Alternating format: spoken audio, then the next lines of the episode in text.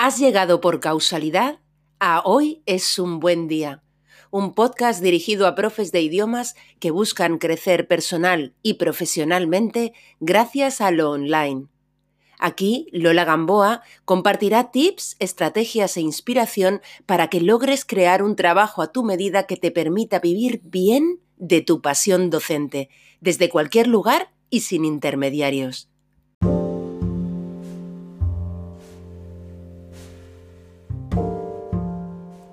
Hoy en el podcast tenemos entrevista. En concreto te traigo a otra profesora no nativa de inglés, especializada como yo en lenguaje jurídico. Esther Fernández es asturiana y con su proyecto Better Call Esther acompaña desde hace cuatro años a abogados en la consecución del certificado TOLS, el único examen de inglés jurídico que existe ahora mismo a nivel internacional. ¿Qué llevó a Esther a elegir este nicho especializado y qué ventajas ha tenido para ella? ¿Cómo ha hecho ella para posicionarse en esta rama de especialidad y conseguir alumnos? ¿Qué ha sido fundamental en su camino emprendedor? ¿Cómo percibe Esther la aparente desventaja de no ser nativa de la lengua que enseña? No te pierdas la entrevista porque juntas desgranamos muchos temas de interés que espero despierten en ti curiosidad, inspiración o motivación para dar nuevos pasos adelante. Te dejo ya con la entrevista, no sin antes desearte que hoy, precisamente hoy, tengas un gran, gran día.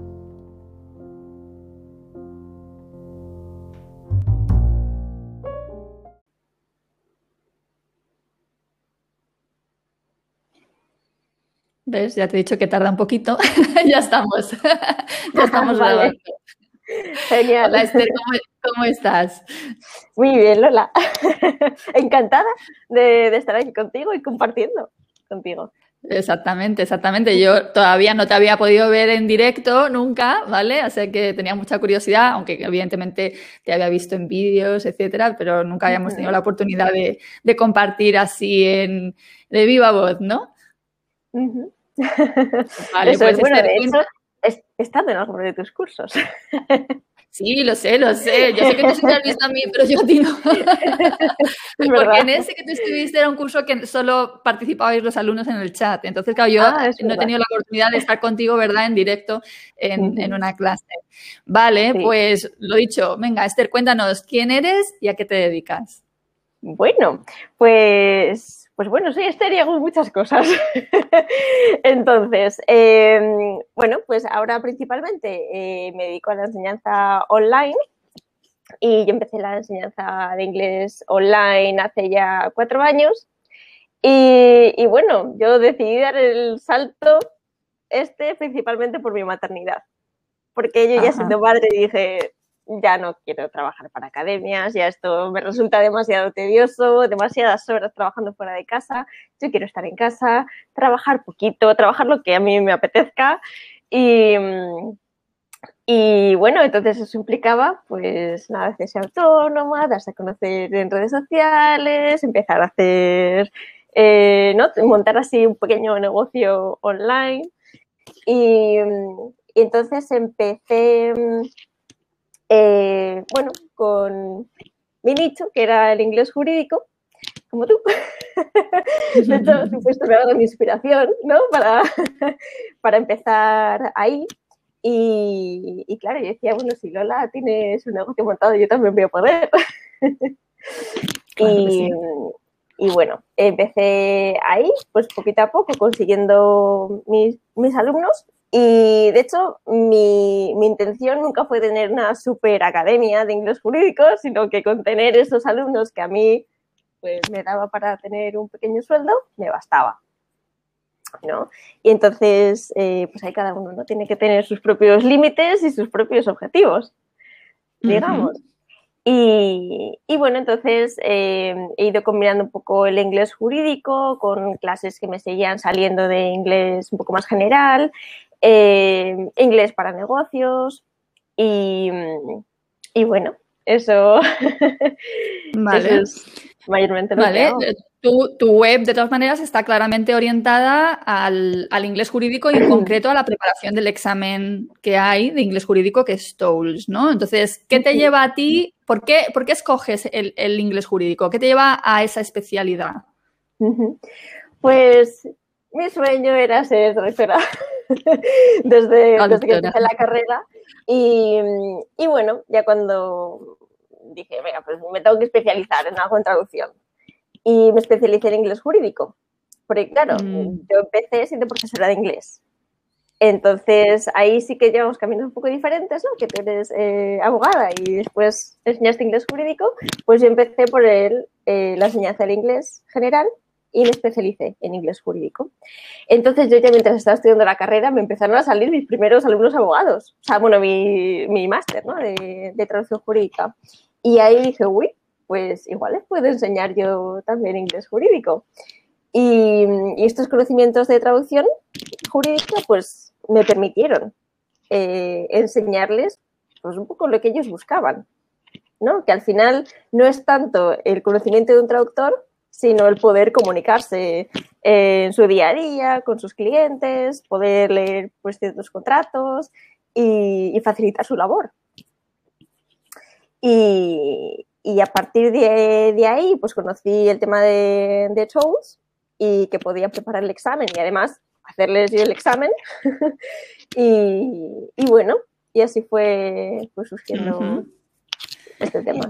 Muy bien. Entonces, tú empiezas hace cuatro años, que lo comentábamos antes de empezar la entrevista, que hace cuatro años no era lo que, no es la situación que estamos viviendo ahora, que pues todos los profesores hemos o han tenido que pasarse al online, ¿no? O sea, hace cuatro años en nuestro sector era menos habitual ¿no? el optar por una enseñanza puramente online y tú cuentas que tu motivación ha sido la maternidad y el poderte organizar tu tiempo como tú querías, etcétera, ¿no?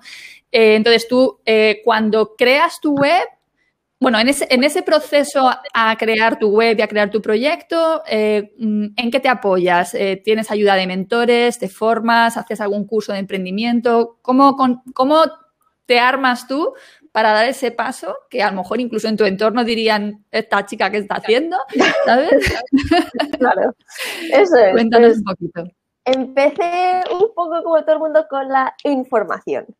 Entonces, leyendo así como de, de blogs sobre pues, su información sobre el emprendimiento, em, pues viendo así como de vídeos de gente que lo estaba haciendo, cómo lo hacían y demás. Eh, claro, esto fue un tiempo, igual seis meses, muy largos en los que yo, según toda la información que tenía, que era muchísima, pues decía, ah, vale, pues me abro una página de WordPress, ah, pues venga, pues empiezo a publicar cosas en un blog. Y, eso, pues era muy lento, muy, muy, muy, muy lento. Así que empecé a conseguir algunos alumnos así, em, pero claro, no era nada estructurado. Era simplemente pues lo que leía un día, decía, ah, pues esta semana me voy a dedicar a implementarlo así todo un poco desorganizado, ¿no? Como te digo, conseguí mis, mis primeros alumnos y demás, pero de una forma un poco rudimentaria. Y, y, después dije, venga, que yo ya quiero empezar a hacer esto en serio, ya tenía más tiempo, ya mi peque podía la guardia y, y, bueno, ya podía tener ese tiempo más para mí. Y, y contacté con un, con un, mentor, bueno, con un coach que me, que me guió en el proceso y, bueno, ahí ya fue cuando pegué el salto y tuve pues esas herramientas para poder conseguir los alumnos cuando yo quería, que es como el sueño de, de, cualquier, de cualquier autónomo, ¿no? Poder hacer así, quiero un alumno, pues lo consigo. Y, y, qué te iba a decir? Pero cuando tú empiezas con el mentor, ¿ya tenías eh, montada la web o la montas a raíz de, de empezar con el mentor? Eh, bueno, tenía una web hace poco, bueno, de hecho ya tenía mi propio dominio y todo, pero, pero claro, el mentor me hizo ver que lo que yo estaba haciendo era como demasiado tedioso para lo que realmente estaba ganando. Entonces él me enseñó a ser práctica y, y a poder, o sea, y que realmente una web no te trae los alumnos sino que tú tienes que hacer otro trabajo. tú tienes que hacer el trabajo de venta y eso muchas veces la web no te lo hace.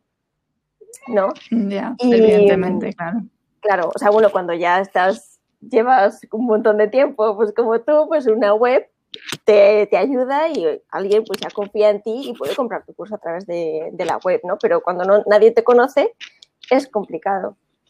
Entonces, eh, él me enseñó pues, un método que básicamente consistía en contactar directamente con, con las personas ¿no? y, y, hacerles ver pues, que tú eres la solución que ellos, que ellos quieren. ¿no? Es un método un poco diferente a lo este que... Método, este método no lo conozco yo. El de que tú contactas a las personas, no llega la gente a ti. Sí.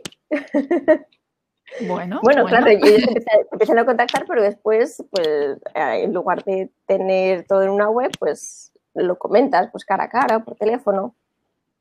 Uh -huh. Vale, ¿no? vale, vale. Claro. Que tienes sesiones, digamos, de venta, ¿no? Eh, Eso es. Personales. Eso es. Vale. He visto también en, en, tu, en tu perfil de LinkedIn, que lo estuve mirando ayer para documentarme para poderte preguntar hoy cosas interesantes, que haces una formación en, en neurolenguaje. Neurolanguage Coaching. sí, Neurolanguage Coaching. Eh, sí, ¿lo habéis oído alguna vez? El Neurolanguage. Mm, No, no le pongo realmente cara, ¿sabes? O sea, lo leo y entiendo de qué va, pero no, o creo entender, alguna intuición, ¿sabes? Pero realmente no le pongo contenido. Claro, pues mira, te lo cuento, porque, o sea, es una cosa súper interesante y lo, hice el año pasado, esta formación en, en Neurolanguage. Eh, entonces, bueno, pues como, como profe yo también buscaba el poder diferenciarme de otros profesores de inglés porque al fin y al cabo, eh, pues todos ya están haciendo lo mismo online, entonces pues hay que buscar esa forma de, de diferenciarse, ¿no? Entonces conocí a Rachel, Rachel Paling, que es la creadora de este método, Uh -huh. y, y, entonces ella, eh, bueno, combina, digamos, la neurociencia con la enseñanza de lenguas. Y, y, tiene este método en el que no solamente es la enseñanza, sino que se hace un coaching de lenguaje. Uh Entonces es un, sí, es un método pues que, que va directamente como a la, a la, práctica, ¿no? A la práctica del lenguaje y al aprender el idioma a través del coaching. Uh -huh. Y, Qué bueno. Sí, sí, sí. Y bueno, de hecho, mira, tengo aquí qué bueno, un libro. Qué bueno, qué interesante. Sí, Brain Friendly Grammar. Se trata bueno. de aprender pues, la gramática y todo de una forma pues que tu cerebro lo, lo entiende bien. Y, y, sí, después de, de, de hacer su, su, formación, la verdad que, o sea, cambié radicalmente la forma que tenía de, de enseñar, eh, incluso en el inglés jurídico, claro. Uh -huh y, y, los alumnos lo notan mogollón. También. Qué bueno, es que hay cursos que hacemos, ¿verdad? Hay veces que nos formamos en algo que realmente nos cambia muchísimo la perspectiva, uh -huh. ¿no? Es que realmente provoca en nosotras una transformación y que es una delicia luego poderlo usar uh -huh. para ayudar a los alumnos, ¿no? Entonces, a mí también hay varios cursos que en mi vida me han marcado profundamente y que han hecho que claro. yo cambiara mi forma de hacer las cosas, ¿no? Entonces, eh, me uh -huh. ha llamado mucho la atención porque no es algo habitual y, y, realmente es algo que tú podrás aplicar con tus alumnos y no solo eso, sino que en un futuro a lo mejor podrás incluso tú ayudar a otros profesores, ¿no? A, aplicar en su, en su metodología, ¿no? Que uh -huh. muchas, ¿no? Hay, hay veces que una de las vías que tenemos nosotros como profesores es formarnos en metodologías que no están todavía en el sector hispanohablante, ¿no? Y traerlas uh -huh. aquí, o sea que ahí hay claro. un campo súper interesante. Sí, eso es, sí, de hecho es como una posibilidad, ¿no? Que, que nos dan, una vez que, que, realizamos esa formación, pues podemos después ser eh, forma, formadores. Exactamente, exactamente. Sobre todo cuando ya tenemos una experiencia, ¿no? Y, y podemos, tenemos un camino andado eh, con el cual podemos iluminar el camino de, de otros que, que, son más jóvenes o, o llevan uh -huh. menos tiempo en, en, esto, ¿no? Vale, eh, ahora mismo, ¿qué ofreces? Si quieres nos centramos en la parte especializada, ¿no? Dentro de uh -huh. Better Call Esther, ¿no? Que, o Esther, que es tu, tu marca, ¿no? Eh, ¿Qué es lo que ofreces ahora mismo de, de, dentro de este proyecto? Pues eh, tengo pues, dos tipos de, formaciones, ¿no? Una sería una, formación de inglés jurídico, pues para poder eh, desenvolverte, para que los abogados puedan desenvolverse en su día a día, ¿no? Cuando tienen clientes extranjeros. Y después sería otra formación más específica, que es la preparación de, de los exámenes TOEFL. Y, y, bueno, es curioso, ¿no? Porque yo creo que soy de los pocos centros que más Tools Advanced hace, porque contactando también con otros centros, la mayoría pues hacen Higher o eh, Foundation, pero no sé, yo, mis alumnos están tan motivados que me dicen, no, no, no, yo quiero el más alto. Fantástico, fantástico. Vamos a explicar un momentito para que la gente lo entienda. O sea, TOELS es un examen eh, que creó una empresa de Reino Unido, ¿vale? Que era un, examen de inglés jurídico lo, creó hace bastante tiempo, pero ocurrió que Cambridge sacó también su examen de inglés jurídico que se llamaba ILEC, ¿vale? Entonces, digamos que, claro, TOELS no podía competir con la potencia de los de la entidad certificadora número uno, una de las número uno, ¿no? De, a nivel internacional. Entonces, TOELS era como ahí el hermano pequeñito, ¿no? De ILEC, o sea, al que no se le prestaba mucha atención, aunque yo el libro lo tenía desde hacía muchísimo tiempo y siempre lo usaba incluso en mis clases de ILEC, porque como libro a mí me gusta mucho más. Entonces, ¿qué pasa? Que hay un momento que Cambridge hay una cosa muy curiosa, no sé si a ti te, lo parece. A mí me llama la atención que gente que está estudiando Derecho, que es licenciada en Derecho, que es abogada, eh, ¿vale? Que se siga preparando para el B1, B2, C1, etcétera, y no se prepare para su lenguaje de especialidad, ¿no? Entonces, cuando Cambridge tenía este examen, aún así no se potenció publicitariamente y tenía muy pocos candidatos cada año. Yo que preparaba para ese examen, por ejemplo, cada año mm, tenía muy pocos candidatos, con lo cual, claro, comparativamente con lo que era un first o un PET o Advanced de Cambridge, pues no le veían color. Y entonces hubo un cambio, por lo visto, de director en no sé qué nivel dentro de Cambridge que cambió todo. Y se quitó de en medio el examen de inglés jurídico, el ILEC, y otro que había de tipo financiero, económico o algo así, ¿no? Yo me acuerdo que en ese momento, yo no sé si tú llegaste a dar clases de ILEC, pero yo en ese momento me quedé como diciendo, what the fuck? o sea, me acaban de quitar una línea de negocio, ¿sabes? Porque claro, yo, justo yo preparaba. empecé justo después. Pues en ese momento fue como, Dios mío, ¿no?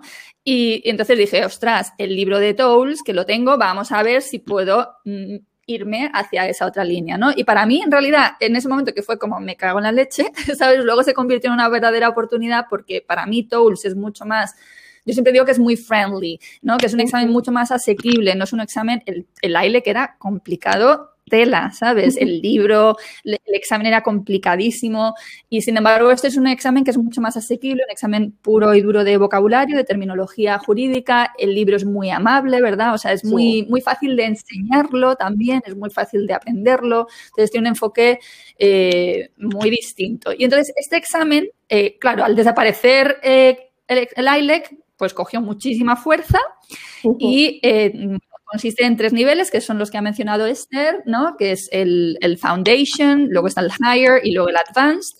Lo curioso es que solo hay un libro para preparar todos. sí, después tiene otro Advance, pero es poco más rollo. Sí, ese libro no, lo siento, pero a mí no me, no, no me gusta, a mí tampoco. Solo tienen dos libros y bueno, luego tienen eh, libros de modelos de examen y libros de vocabulario. Bueno, pues ellos se crearon, que esto es una línea de negocio muy interesante, es decir, ellos inventaron un examen de inglés jurídico en un momento dado. Era una empresa, me imagino que no muy grande, ¿sabes? Y que se inventó esto y que de repente además le viene todo el mogollón, ¿no? De, la gente que antes se preparaba a ILEC, que aunque fuera poca, para Cambridge era poca, para Toll seguro que ha sido pues una gran oportunidad que Cambridge haya cerrado su examen de inglés jurídico, ¿no?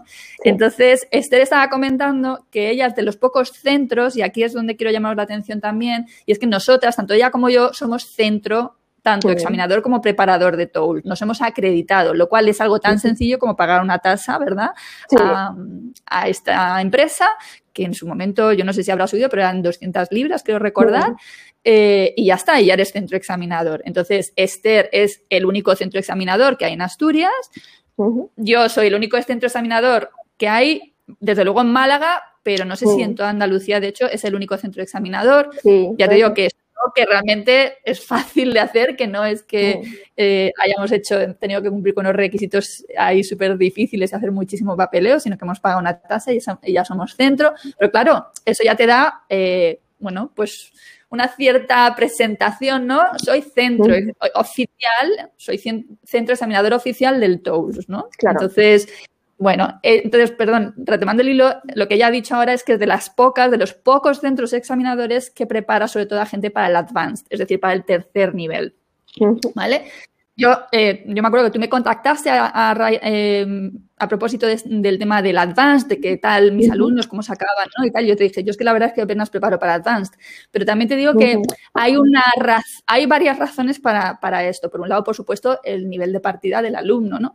Pero por otro lado, Esther, es que yo veo que si nosotras preparamos eh, para, por ejemplo, yo les digo, empezar por el higher, lo digo de verdad con la mano al corazón. Para mí es el examen más completo, es el único que tiene listening, es el examen para mí de tecnología por excelencia. Y yo les digo, empezar por el, por el, por el foundation, perdón, por el higher. Cuando ya tiene un nivel suficiente, digo, iros al higher. Y cuando tiene mucho nivel, también les digo, iros al higher. ¿Por qué? Porque al final de lo que te sirve este examen es para ponerte un reto, ¿no? El alumno necesita retos que ir superando y que le den la motivación necesaria para estudiar, porque al final nuestros alumnos que son abogados, gente súper ocupada, tal, si no tiene... A mí no me gustan los exámenes, pero es verdad que son un, un, objetivo muy claro, muy concreto a conseguir, ¿no? Entonces yo lo que les digo, mira, empezáis por el higher. Si en el futuro te quieres plantear el advance, pues dentro de dos años te lo vuelves, te planteas otro reto, otro hito, ¿no? Porque al final yo entiendo el aprendizaje del idioma como una consecución de hitos. Es una cosa que no, nunca termina, ¿verdad? Que siempre tienes que estar aprendiendo. Nosotras que damos clase de esto y que somos no nativas, siempre tenemos que estar aprendiendo, siempre nos tenemos que preparar las clases, mm, ¿no? Eh, entonces, yo lo veo para el alumno, bueno, pues mira, un camino, ¿no? Entonces, no tiendo a orientarles al advanced, salvo que ellos tengan claramente con la idea de yo quiero el advanced, ¿sabes? Yo les digo, planteate este, este hito primero, luego más adelante te planteas el siguiente. Yo digo, para mí el higher, que es el de medio, que además es una terminología un poquito confusa, ¿verdad? Con higher, advanced, es como, ¿cuál es más alto que el otro? Eh, el higher, que es el de medio, para mí es el examen más completo y al final de lo que se trata es de que el alumno aprenda la terminología, ¿no? O sea, de que el alumno maneje eso, esas expresiones, que la verdad que Tools es muy rico, ¿verdad? En, en vocabulario, en expresiones es, una, verdadera gozada. Pero es verdad, ¿no? O sea, que mm, tú eh, curiosamente, de hecho, te podías incluso especializar, decir, yo soy la preparadora del Advanced Tools. claro, de hecho, es curioso, es curioso, Lola, porque yo, de hecho, tengo otro punto de vista, porque, o sea, yo, yo noté como que mis alumnos lo que más me pedían era el poder entender contratos y el poder explicar contratos a otros, eh, o sea, bueno, a sus clientes y demás, Mm. Y, de hecho por eso me orienté más hacia el Advanced, porque tiene la famosa Question 59, la pregunta 59, ¿no? Que es esta pregunta la que tú tienes una parte de un contrato y la tienes que explicar con tus propias palabras y al final, como hacíamos tantos ejercicios, o sea, y no era preparación para el TOEFL, pero ese ejercicio lo practicábamos mucho. Entonces, eh, era como, mira, esta parte es como un 25% del examen y ya la tienes superada. Entonces, ¿qué te parece hacer el Shows Advanced? Y, entonces va un poco por ahí, ¿no? Sí, pero ves que como a nivel de negocio, también la decisión de orientarles directamente al advance implica que no van a hacer nunca el higher. ¿Sabes lo que te digo? Es decir, que, o sea, como centro examinador, si se van a examinar contigo, porque luego el curso, yo les digo, el curso es el mismo, o sea, que, que no tienes que hacer otra vez el curso ni pagarlo otra vez, ni nada, ¿sabes? Pero como centro examinador, ¿sabes? Y a mí, y a mí, por dos vías, o sea, por la vía, primero ya te digo, para mí de corazón el examen más completo es el higher. Eh, por otro lado, porque como centro examinador me interesa más que la gente haga más exámenes, que no haga uno. Y luego, para el alumno me parece mucho más positivo en ese sentido, no decir, vale, esto ya está tachado de la lista, me lo quito de en medio, porque eso no es así, no te lo quitas de en medio, el inglés vas a tener siempre que estar, ¿no? Dándole otra vuelta, y reciclándote, entonces yo creo que el tener otra oportunidad de decir, hombre, también podrían hacer el advanced y luego decir voy a hacer el higher por el mero hecho de hacerlo, pero no, es muy normal, ¿no? O sea, un nivel más alto y luego bajar al otro, ¿no? Pero sí, o sea, yo con el advanced siempre tengo un poco la cosa esta de decir, es que realmente no hay un material específico, es el mismo. A ver, la tecnología es la que... Y la única vía es hacer modelos de examen y hacer práctica como tú haces, ¿no? Decir, venga, pues cuáles son los ejercicios que son claramente distintos, hay que redactar un poquito más que en el otro, ¿no? Y, hacer práctica. Pero bueno, muy bien. ¿Tú te alegras de haber apostado en su momento por el inglés jurídico y por lo online? Sí, por supuesto. Sí, sí. Eh, porque, pues eso, yo, yo me veía que yo estaba explotada cuando trabajaba para academias. O sea, no me gustaba nada. Y, y luego aparte, cuando porque lo hemos hecho todos, trabajar para un sitio, trabajar para una academia y aparte te buscas otras clases particulares más por tu cuenta, ¿no? Para rellenar un poco. Eh, pues eso, y desde mi punto de vista está súper mal pagado trabajar para academias y, y, de hecho yo cuando he tenido que contratar a gente les he pagado un sueldo decente porque al final eh, pues eso, es lo que es lo que cada uno busca, ¿no? y, y a mí, pues eso, el poder estar trabajando online, pues eso, al final te pones tus horarios, mm, cuando quieres das el curso y dices, pues mira, en junio me apetece hacer un curso intensivo. Venga, pues lo voy a hacer. y, y, en julio me, lo tengo de vacaciones. Pues te lo, te puedes organizar tú como, como, quieras y para mí pues son, había más ventajas haciéndolo por mi cuenta que trabajando para otra, para otra persona, para otra empresa. ¿El enfoque ahora mismo de tus clases es eh, a particulares o es a grupos? ¿Cómo lo estás haciendo? Pues claro, tengo varias, ¿no? Varias, varias cosas. Hay personas que sí que deciden hacer las clases individuales, otros que son en grupo, igual los hago de cuatro personas más o menos, los grupitos, dos veces a la semana. Y, y son grupitos pues así con tiempo determinado, ¿no? Pues o preparación para, para el TOEFL o el curso de, eh, de, inglés jurídico más, más general.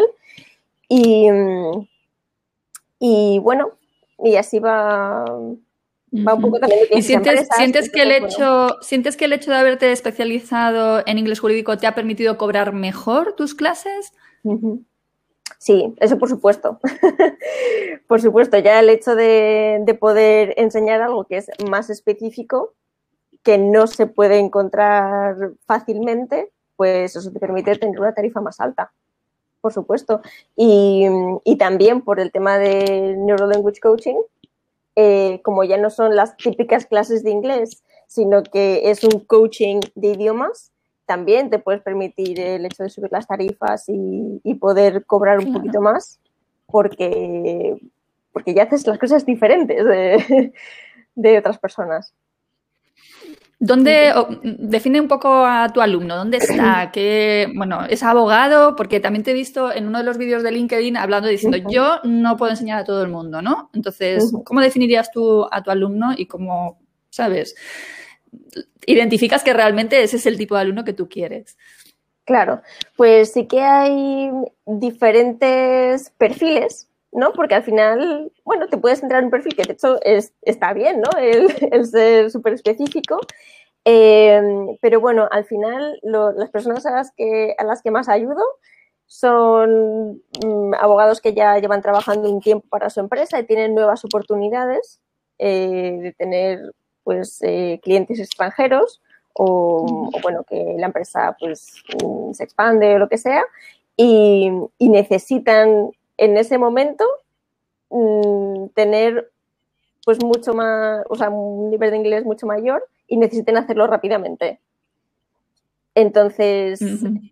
ese sería como el tipo de, de persona que, que al final acabo ayudando porque, bueno, el, el método que, que, yo sigo realmente pues les permite que en tres meses aumentar su nivel considerablemente. Porque son cosas vale. muy, muy específicas que hacemos y además enfocadas en, en lo que ellos necesitan. Claro, exactamente, en, en, el lenguaje que de verdad necesitan para su día a día, que es un poco ¿no? Uh -huh. lo que nosotras planteamos, ¿no? Es decir, eh, ¿para qué te vas a poner a aprender lenguaje de, sobre las vacaciones? Sobre, a ver, uh -huh. que también todo el conocimiento es bienvenido, ¿no? Pero a ver, desde, desde, un punto de vista pragmático, si tú en tu día a día lo que necesitas es ese lenguaje especializado, pues es, uh -huh. es lo suyo, ¿no? Eh, de, de, no nativa a no nativa, de profesora de inglés no nativa a no nativa, ¿cómo vives tú el dar clases de una lengua que no es la tuya?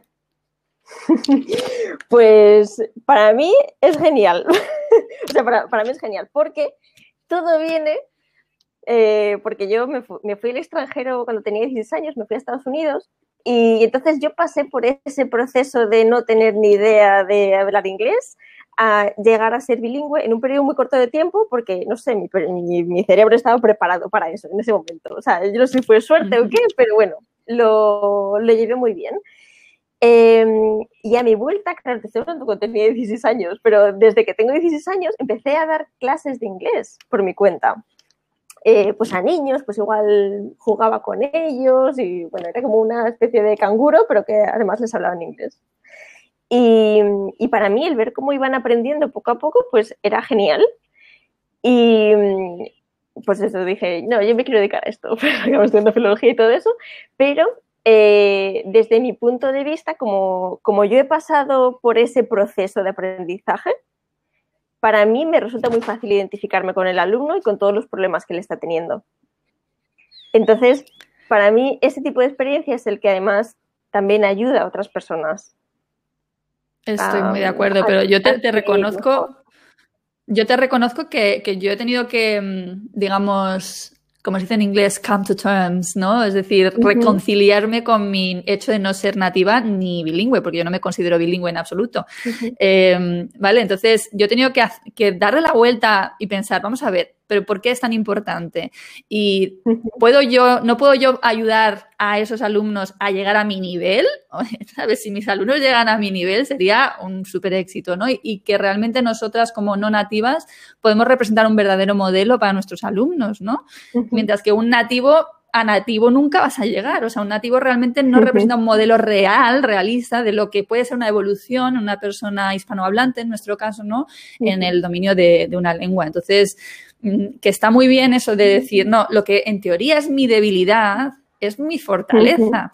Porque además yo, que mi pareja es irlandés, totalmente, mi pareja es irlandés y él me dice, es que lo que vosotros podéis aportar, nosotros no podemos. ¿Sabes? Entonces, ¿por qué? Yo siempre lo digo mucho a, los, a las personas, a los profes que mentorizo, digo, no intentemos competir con los nativos, ¿sabes? O sea, es que es, es absurdo, no estamos, no en el mismo nivel, es que ofrecemos cosas diferentes, ¿no? Y tenemos la posibilidad de, eso, de dar una perspectiva distinta y ayudarles, desde luego, mm, muchísimo hasta que llegan mínimo pues, a donde nosotras estamos, ¿no? Eso es. Eh, de hecho, o sea, es curioso porque hay personas que prefieren profes no nativos.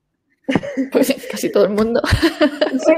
Entonces, eh, o sea, es, es, muy curioso porque, o sea, yo hablo con, con, gente que me decía, sí, sí, bueno, yo tuve un profe no nativo, o sea, que tuve un profe que era nativo, pero es que fatal, ¿eh? Fatal.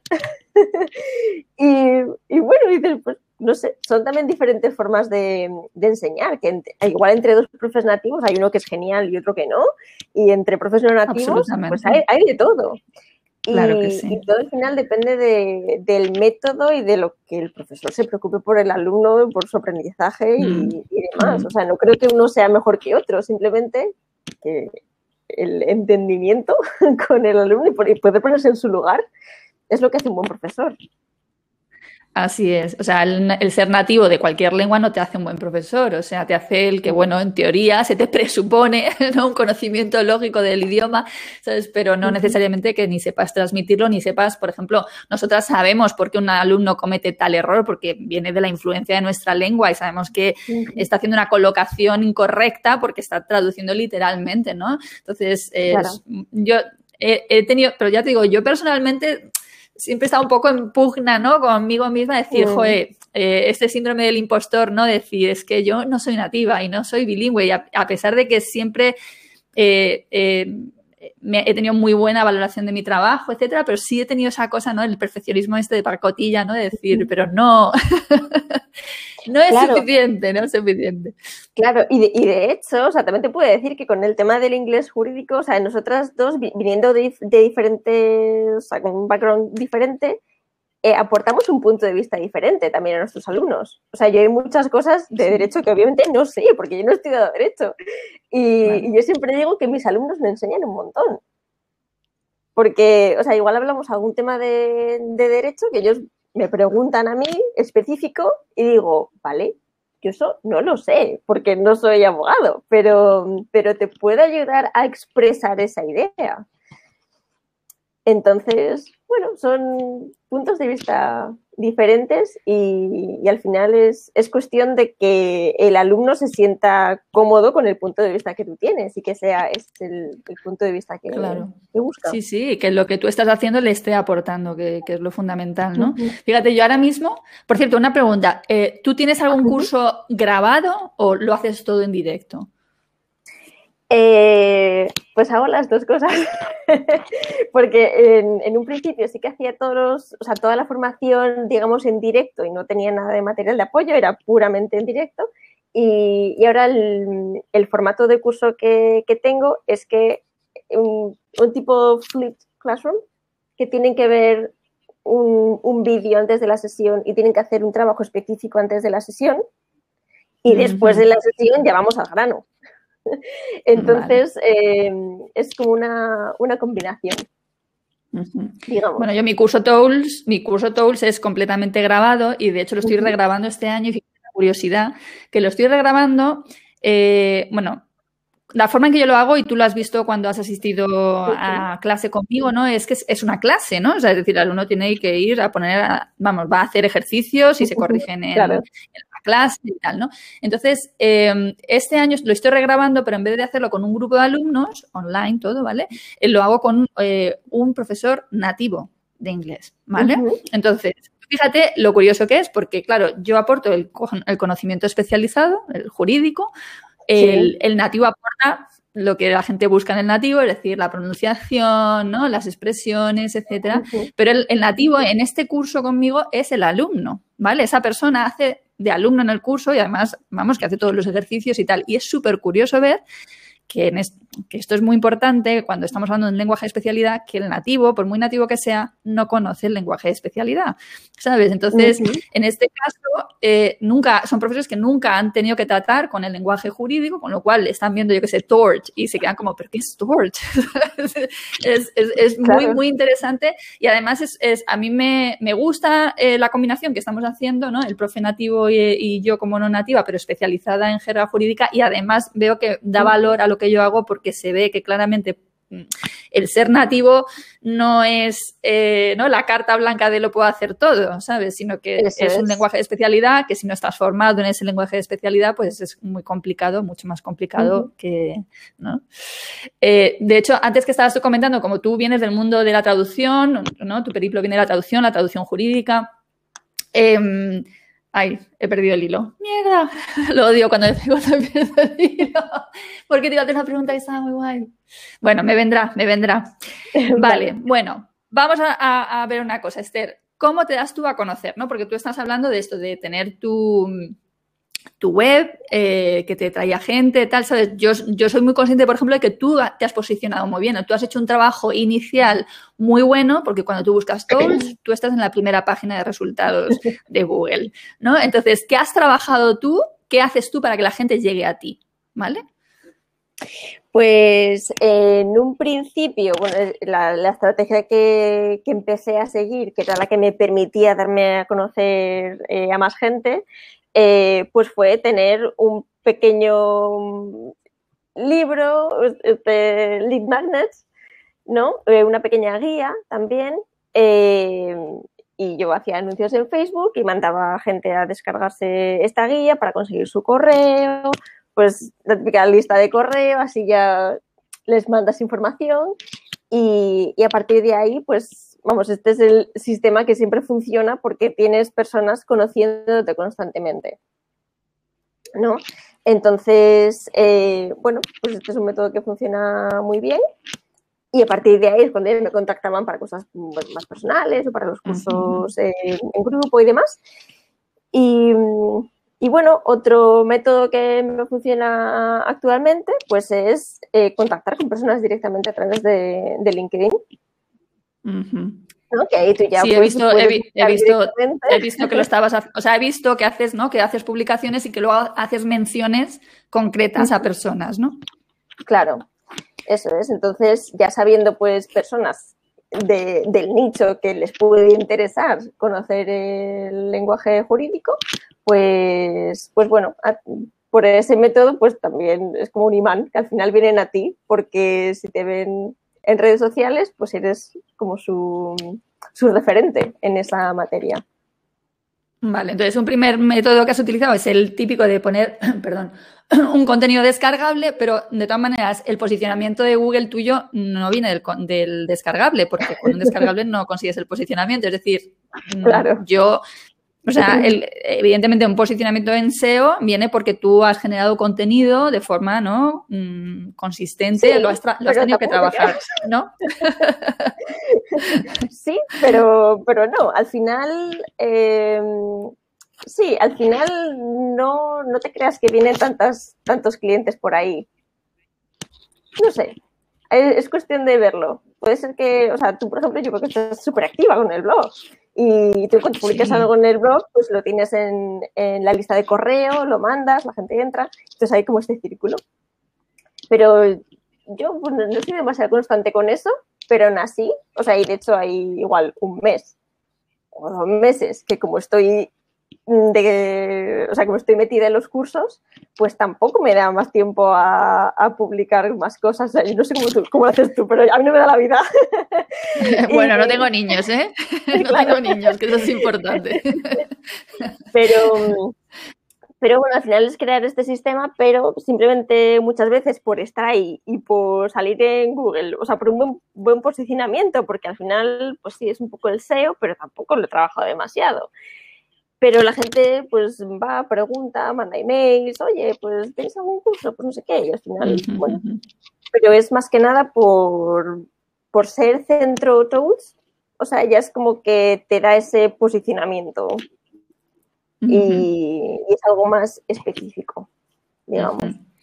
Y ahora mismo, aparte de LinkedIn, eh, ¿sigues trabajando el email marketing o lo tienes eh, más parado esa parte? Sí, está un poquillo parado porque claro, como estoy con otras cosas, pues simplemente... Claro, eso es. Pues va un poco por temporadas, pero yo diría que lo, bueno de, trabajar online y de tener un sistema que más o menos funciona es que lo puedes parar y activar cuando quieras. ¿No? Entonces, si yo digo, vale, este mes me apetece encontrar clientes, venga, pues a tope con LinkedIn. yo no tengo esto tan claro, pero oye, es verdad, lo que sí te digo o sea, lo que yo sí pienso es que el marketing es bastante democrático, ¿no? Es decir, que tú llevas cuatro años, yo llevo 21, ¿sabes? Y tú buscas tools y las dos aparecemos en la primera página de resultados. Entonces, en este sentido, es lo que yo explico, que es como, hay gente que dice, ah, pero es que tú ya, no, tú ya nada, ¿sabes? Es decir, que una persona que empieza después que tú puede perfectamente, pum, pum, pum, pum, pum, hacer el trabajo de hormiguita y llegar a posicionarse. ¿Sabes? Que no quiero que la gente se diga, ojo, es que es muy complicado porque ya está el mercado copado por otras personas. No, no, tú vas haciendo tu trabajo de hormiguita, de buscar generar esa autoridad, ¿no? Que se te conozca dentro del, del, ámbito de especialidad que tú eh, has escogido y, es muy factible. Me acuerdo de la pregunta que te iba a hacer antes, ¿eh? ya, ya me ha llegado, ya me ha llegado. Eh, o sea, resulta que a mí hay veces que la gente me escribe y me dice, profesores ¿no? de, idiomas, y me dicen, mira Lola, yo he pensado especializarme en lo mismo que tú, ¿no? En el inglés jurídico y tal, o en el español jurídico. ¿Cómo lo ves como, como especialización? Y yo siempre les digo, mucho te tiene que gustar. O sea, es que el jurídico no es, no es eso, hablar de viajes, ni hablar ni hablar de la amistad, ni, ¿no? ni hablar de la moda, ni no, o sea, el jurídico es un lenguaje tenso, ¿sabes? Yo, claro, en tu caso, que venías ya del mundo de la traducción jurídica y que te gustaba, ¿no? Esa especialización, pues entiendo que para ti era una elección natural, ¿no? Pero mm, no sé qué opinas tú. Yo siempre digo a la gente, oye, que el jurídico, ¿sabes? Hay gente que, me dice que, profesores que me dicen de hacer el, curso de español jurídico que yo tengo, el de Derecho para Traductores Jurídicos, vamos. Y le digo, mm, hazlo si quieres, o sea, pero que no, no te especialices en jurídico porque pienses que es inteligente, porque es denso, o sea, no es cualquier cosa, no es una rama del derecho, es verdad que es, es inteligente, puede ser inteligente porque lo estábamos comentando antes, nos permite cobrar mejor por nuestras clases, no es una especialización que es buena, ¿no? O sea, es un, dirigida a un sector concreto, la abogacía, tal, pero digo, es que el jurídico es un poquito ladrillo, ¿sabes? Yo que lo he estudiado, o sea, yo he estudiado Derecho, digo, Dios mío, ¿sabes? ¿Qué, qué, qué, mm, ¿Cómo pude? no sé qué opinas. sí, eh, totalmente. O sea, de hecho, si quieres te puedo contar un pelín acerca de, mi otro proyecto, porque tuve una pequeña crisis existencial hace dos años. Porque de repente, o sea, me encontré en ese punto que decía, jolín, o sea, eh, mi negocio va rodado, digamos. Tengo así clientes eh, que me van viendo todos los meses, los cursos, lo voy haciendo y tal. Pero, ay, no sé, me apetece hacer algo que, sea como más cercano a mí y a, mi, y a mm. mi vida personal, o sea, algo con lo que conectara mucho mejor. Entonces, me sigue encantando el inglés jurídico y lo hago con, con toda mi pasión también, pero eh, mis, o sea, bueno, en clase hablamos inglés, mis hijos son bilingües y, y, ya como en estos años pues había llegado a otras personas que también eran bilingües, como con sus pequeños problemas de bilingüismo y demás. Y, y entonces hablando con otra compañera dijimos, oye, y si nos centramos, en, que de hecho es traductora también, y si nos centramos un poco en las familias y en ayudarlas a sacar adelante el bilingüismo, y eso es algo pues que es mi día a día y que es muy cercano, es muy cercano a mí y, mm. me llena hablar pues todo el día de mis hijos y de, de cómo son bilingües y ayudar a otras personas. Así que sin duda tiene que ser algo que te llene, o sea, algo que con lo que tú estés a gusto, eh, porque lo vas a estar haciendo mucho tiempo. ¿no? Así es. Y, sí, sí, entonces yo ahora puedo combinar las dos cosas, ¿no? Entonces, pues eso, un día hago bilingüismo respetuoso, otro día hago inglés jurídico. Pero, pero lo puedo combinar y a mí las, las dos cosas me llenan. Y al final el proceso es el mismo. O sea, yo cuando empecé con bilingüismo respetuoso fue, vale, pues voy a recrear los pasos que hice con Better Colester. Y me funcionó. Claro que sí.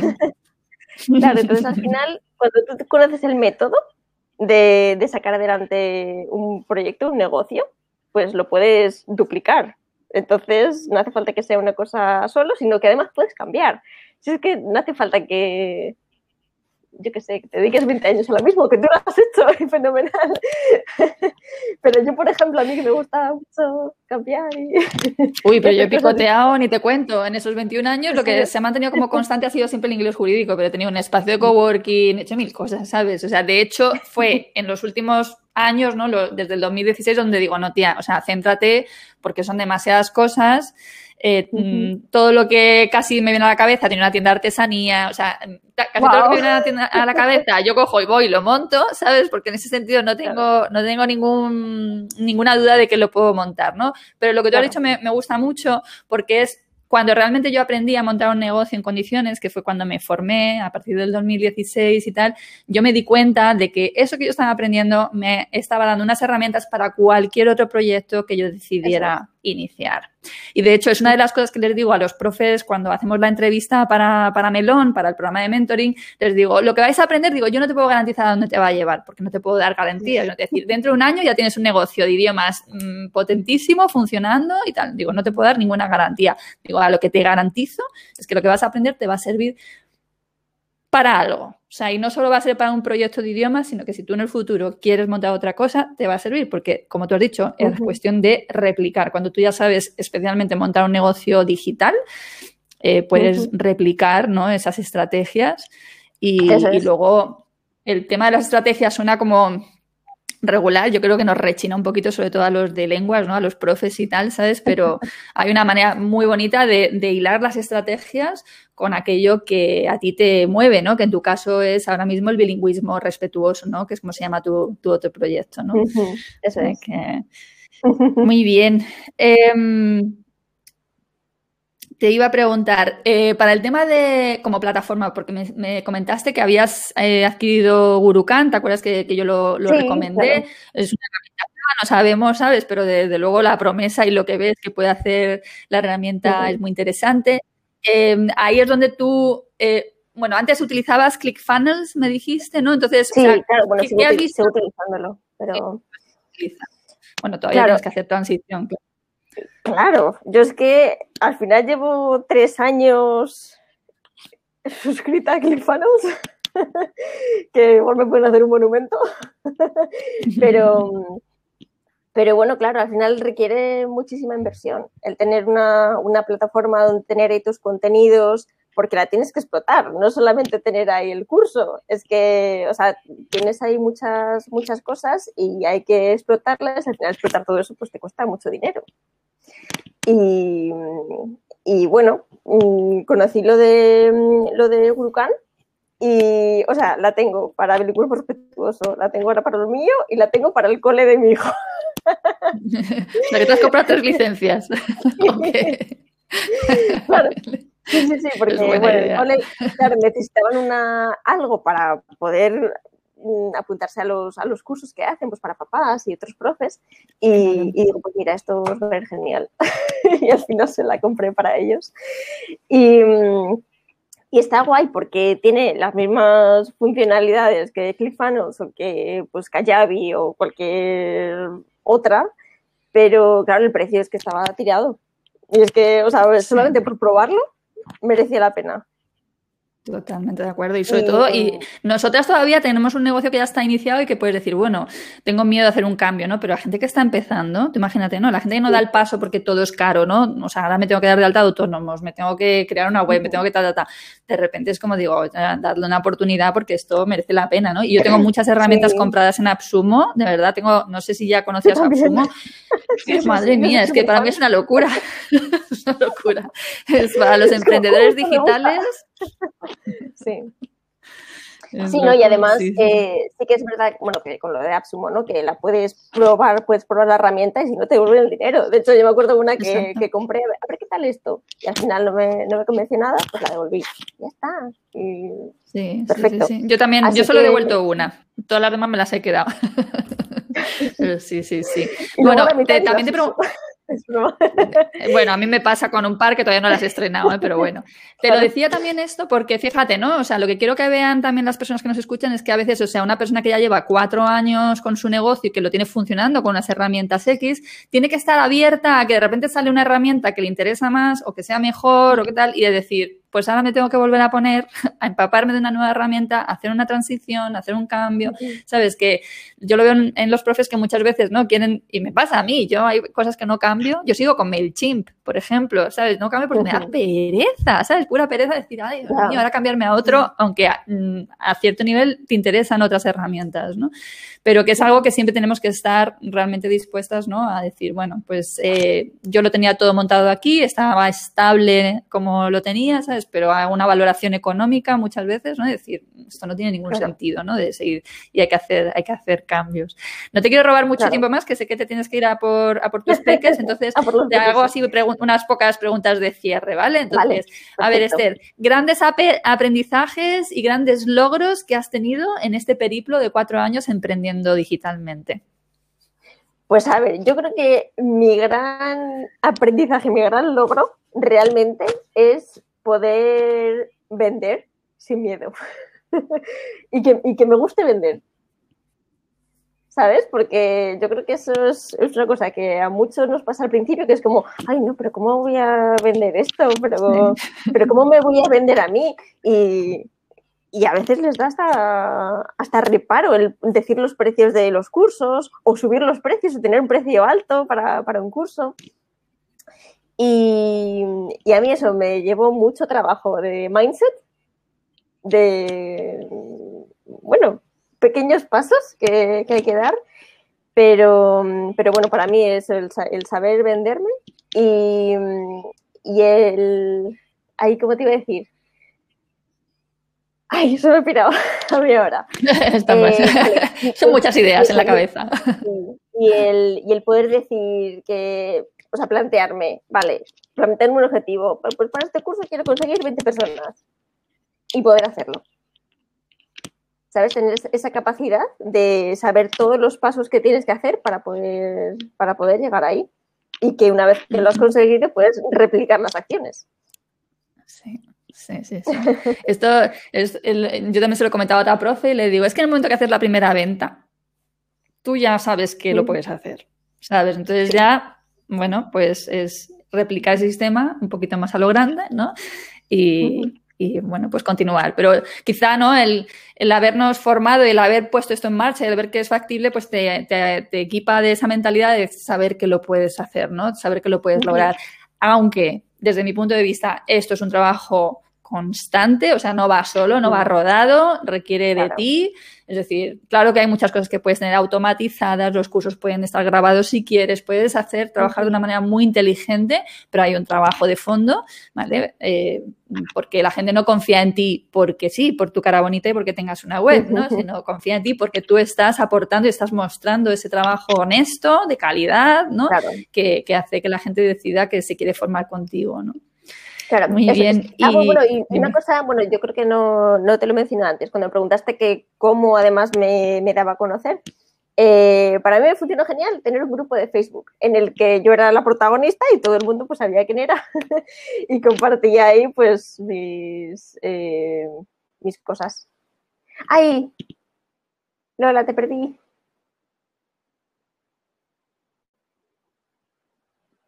Lola, ¿me escuchas?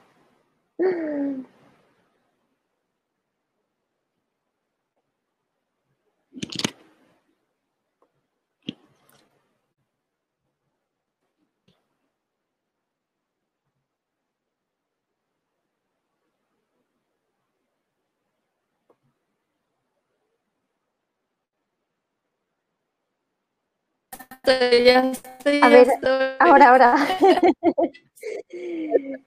sí. Vale, pues. Con la nube en la eh, montaña. Comentaba, ¿no? Sí, perdón, perdón. Te, te, comentaba que eso, el, el, poder tener un canal de comunicación en el que tú eres el referente, ¿no? Tú eres el protagonista, entonces tú das a conocer tu forma de trabajo y cómo enseñas y cómo te gusta hacer las cosas, pues eso al final atrae a las personas que les gusta trabajar como, tú y, y, te tiene de referente, súper importante.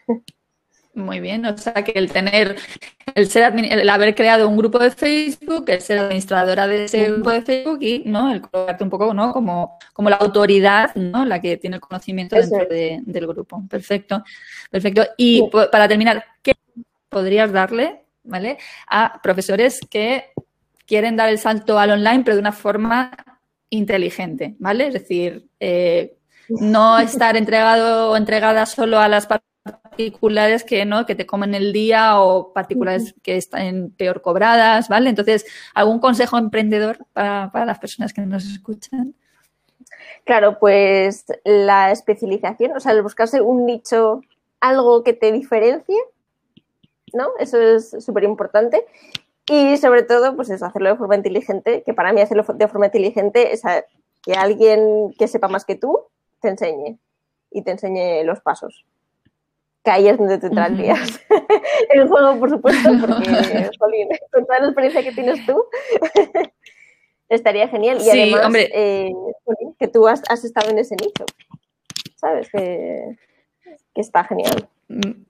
Bueno, la, cuestión es encontrar un mentor que conecte, que te conecte, que te llegue, ¿sabes? En que confíes, porque ¿vale? O sea, creo, creo, que eso es clave, ¿no? O sea, yo no soy la mentora de todos los, porque encontrarán a otra persona que le conecte más su manera de hacer las cosas, ¿no? Pero es verdad que para mí, yo empecé a tener mentor cuando llevaba mm, pues no sé, 16 años con mi negocio, una cosa así, ¿sabes? Y es decir, que no es una cosa solo para el principio, ¿sabes? Es una cosa que yo he usado, es un servicio que he usado mucho más tarde en mi, ¿no? en mi trayectoria como, como emprendedora y que para mí ha sido pues agua bendita, o sea, la verdad, porque sí, que no había contado en todo ese tiempo, ¿no?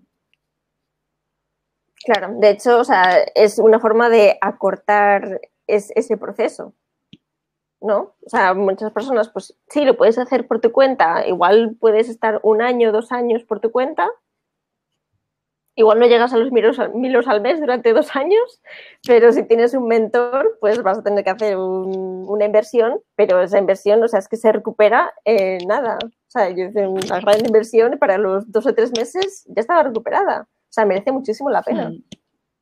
Sí, para mí también es eso, es no verlo como un gasto, sino como una inversión, ¿no? En ti, una inversión en ti, en tu proyecto, en tu familia, ¿no? porque al final el negocio que tú montas repercute en todo tu entorno, ¿no? En tu caso que eres mamá, ¿no? Pues eh, te permita esa flexibilidad para organizar tu tiempo como tú, como tú quieres. Muy bien, pues no te voy a robar más tiempo. Muchísimas gracias, Esther. a ti, Lola. ha sido genial. Ha sido, ha sido un placer charlar contigo, compartir este ratito y, no, eso, gracias por, abrirnos las puertas ahí de, tu negocio, ¿no? Y contarnos un poco, pues, todo ese viaje que, llevas hecho por ti sola. Muy bien. Un saludo, cuídate mucho. adiós. Adiós, adiós.